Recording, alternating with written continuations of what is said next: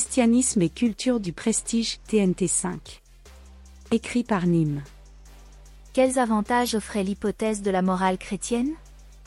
1. Elle prêtait à l'homme une valeur absolue, en opposition avec sa petitesse et son accidence dans le fleuve du devenir et de la disparition.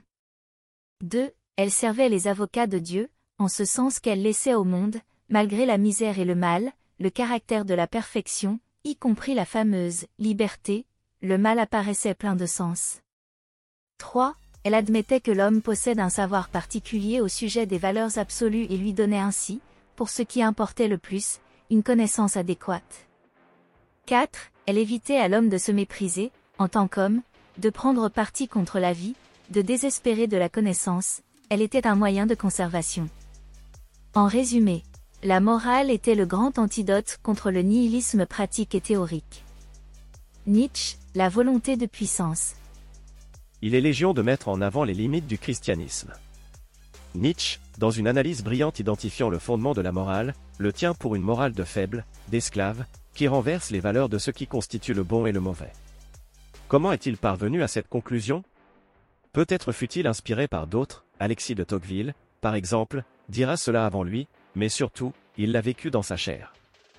Le christianisme ne créa pas précisément des devoirs nouveaux, ou, en d'autres termes, des vertus entièrement nouvelles, mais il changea la position relative qu'occupaient entre elles les vertus. Les vertus rudes et à moitié sauvages étaient en tête de la liste, il les plaça à la fin. Les vertus douces, telles que l'humanité, la pitié, l'indulgence, l'oubli même des injures, étaient les dernières, il les plaça avant toutes les autres. Premier changement. Le champ des devoirs était limité. Il l'étendit. Il n'allait guère plus loin que les concitoyens. Il y fit entrer tous les hommes. Il renfermait principalement les maîtres, il y introduisit les esclaves. Il mit dans un jour éclatant l'égalité, l'unité, la fraternité humaine. Second changement. La sanction des lois morales était plus encore dans ce monde que dans l'autre. Il plaça le but de la vie après la vie et donna ainsi un caractère plus pur, plus immatériel, plus désintéressé, plus haut à la morale.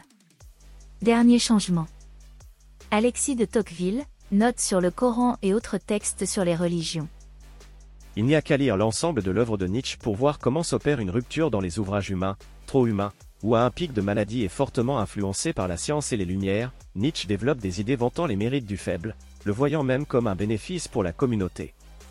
Il donne l'impression de chercher à justifier son existence de faible, et on ne peut qu'imaginer les ressorts mentaux qui le poussèrent à cela. Il finira par les rejeter pour développer la philosophie pour laquelle on le connaît. Mais cela présente une certaine limite dans la définition nietzschéenne de ce que devrait être une morale de fort. Il a bien compris les ressorts de la morale de faible, puisqu'il l'a expérimenté lui-même, mais il n'a jamais fait l'expérience d'être parmi les forts. Il impute la source de sa morale à son état de faible et imagine, alors, qu'un fort devrait nécessairement avoir une morale diamétralement opposée.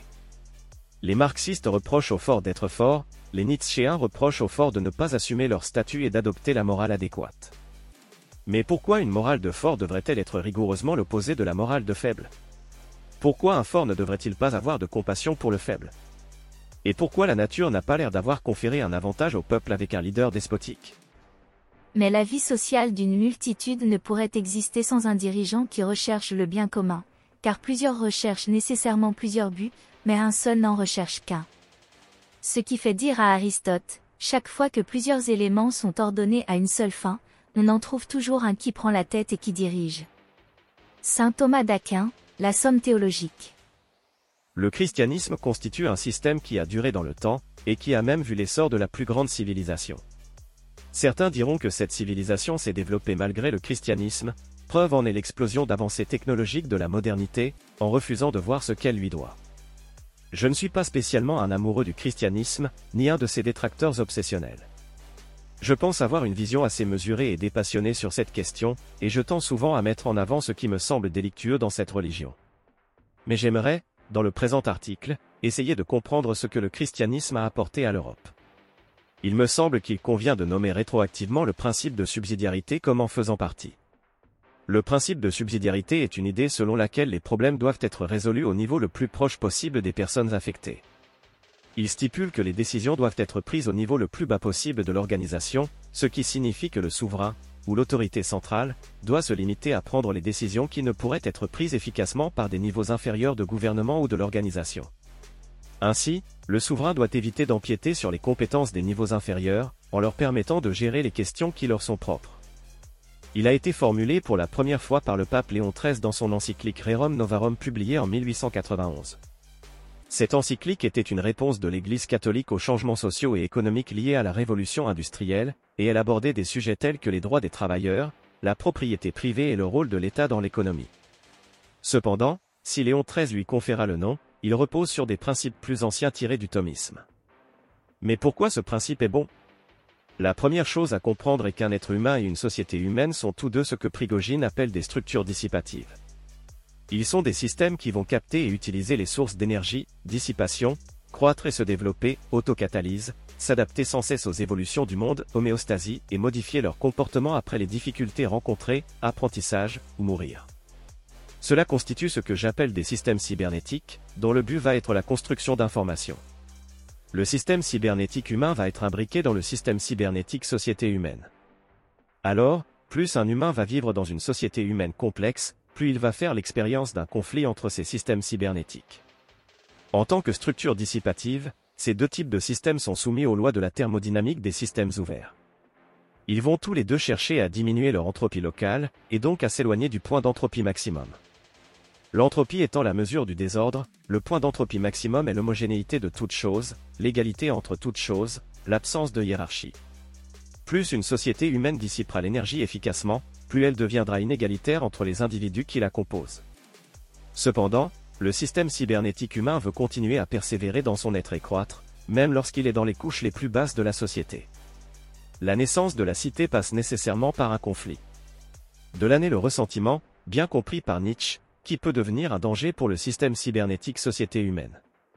Alors, comme l'a bien vu Calergie, le christianisme est une religion urbaine qui va naître avec la cité, alors que le paganisme est la religion des paysans. Et comme le relèvera Spengler, toutes les grandes cultures sont des cultures citadines. On sait que la sélection naturelle favorise, en même temps, les individus les plus égoïstes et les groupes les plus altruistes.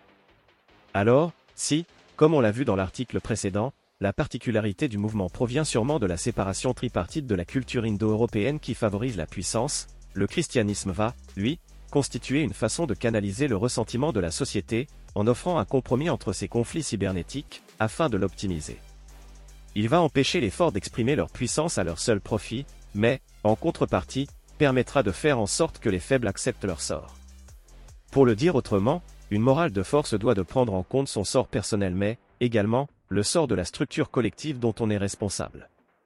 Faire peser sur ses semblables le joug de la tyrannie, se croire d'une condition meilleure que ceux qu'on opprime, étaler le faste de l'opulence, écraser le faible, tout cela ne fait pas le bonheur, aussi n'est-ce pas en cela que l'homme peut imiter son Dieu, car aucun de ces traits ne caractérise la majesté divine, mais prendre sur soi le fardeau du malheureux, du lieu élevé où le ciel nous a placés, répandre des bienfaits sur ceux qui se trouvent au-dessous de nous, regarder les richesses. Comme des dons que Dieu fait passer par nos mains pour arriver à l'indigent, c'est devenir le Dieu de ceux qu'on soulage, c'est imiter Dieu lui-même. Auteur anonyme, Épître à Dionyette, les premiers textes du christianisme. Il y a un fait tout à fait décisif, dont on n'a jamais pesé toute la signification, c'est que toutes les grandes cultures sont des cultures citadines. L'homme supérieur de la seconde époque cosmique est un animal constructeur de cités. Le critère très net de l'histoire universelle, par lequel elle se distingue proprement de toute histoire de l'homme en général, est quelle est l'histoire de l'homme citadin. Peuple, État, politique et religion, tous les arts, toutes les sciences, reposent sur ce seul phénomène primaire de l'être humain, la ville. Oswald Spengler, Le déclin de l'Occident. Le christianisme comme boucle régulatrice.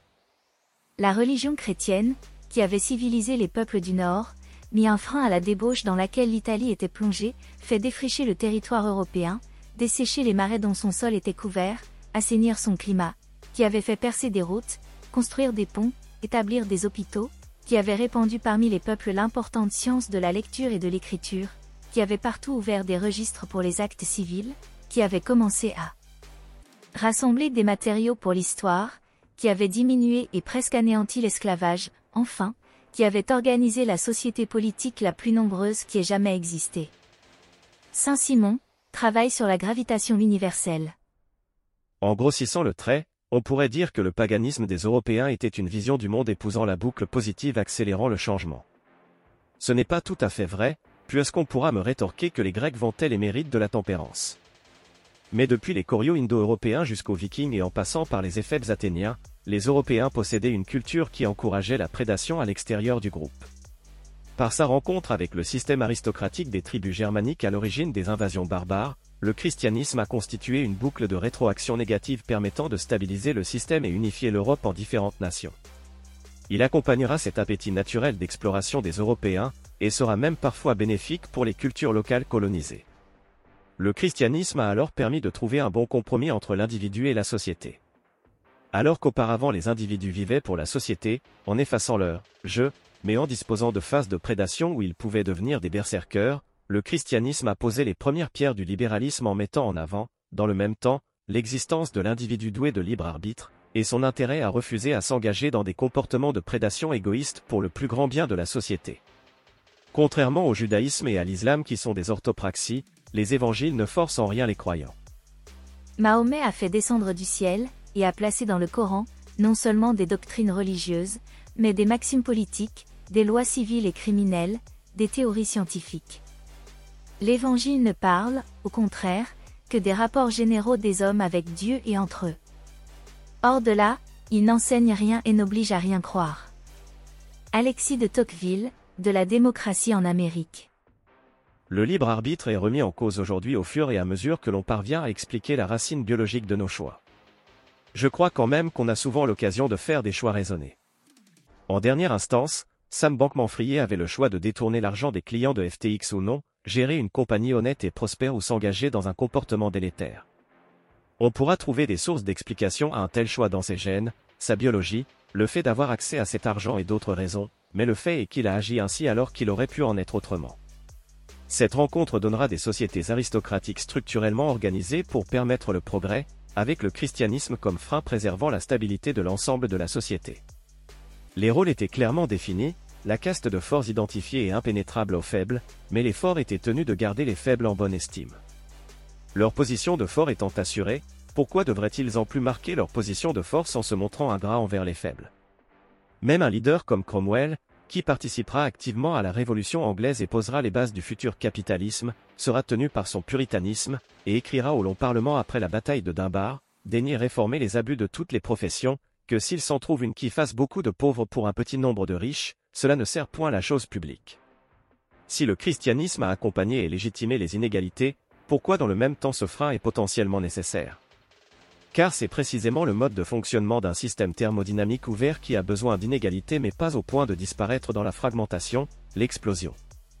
De la même façon qu'une machine de Carnot a besoin d'une source chaude et une source froide afin de fournir un travail mécanique, une société a besoin de forts et de faibles. S'il n'y a pas de forts et de faibles, dans une parfaite égalité, le système atteint son état d'entropie maximum et ne peut plus fournir de travail mécanique. Il meurt.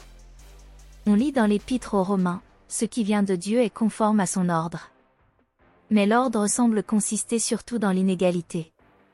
Saint Thomas d'Aquin, la somme théologique. Dieu a fait les pauvres en vue des riches et les riches en vue des pauvres. Maître écart, et ce néant était Dieu. Le prestige contre la dominance. Comment le christianisme a-t-il concrètement permis d'améliorer la coopération entre les individus d'une société? Joseph Henrich peut potentiellement nous fournir une piste de réponse. Dans son ouvrage L'intelligence collective, il évoque une différence fondamentale dans la façon d'avoir de l'influence sur un groupe. Il en existe deux, la dominance et le prestige, qui ont des attributs différents. Les deux sont des forts, mais ils diffèrent dans leur morale. Les stratégies fondées sur le prestige ou la dominance, toutes deux aisément repérables, révèlent des configurations attendues et offrent deux voies distinctes pour influencer son groupe, deux voies menant chacune à son propre statut. Les individus dominants ont tendance, 1. Être autoritaire. 2. Tirer la couverture à eux. 3. Taquiner les autres pour les humilier. 4. Être manipulateur. Les individus prestigieux, quant à eux, ont tendance à 1. Pratiquer l'autodénigrement. 2. Attribuer le succès à l'ensemble de l'équipe. 3. Raconter des blagues. Joseph Henrich, L'intelligence collective. Il n'y aurait alors pas une seule morale de fort.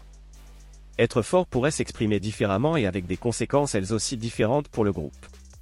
Ce que l'on remarque, c'est que les individus de moindre statut ont tendance à prendre exemple et imiter plus volontiers les individus prestigieux. On peut observer qu'à certaines occasions, le christianisme a favorisé des comportements de l'élite permettant de développer une culture du prestige. Par exemple, dès les premiers siècles du christianisme, Saint Ambroise, alors archevêque de Milan, a mené une campagne incitant les riches à partager leur argent en présentant le don comme un geste d'admiration.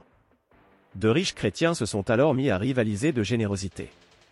Ambroise se présentait, en la matière, comme l'exemple parfait, puisqu'il avait renoncé à l'entièreté de sa fortune.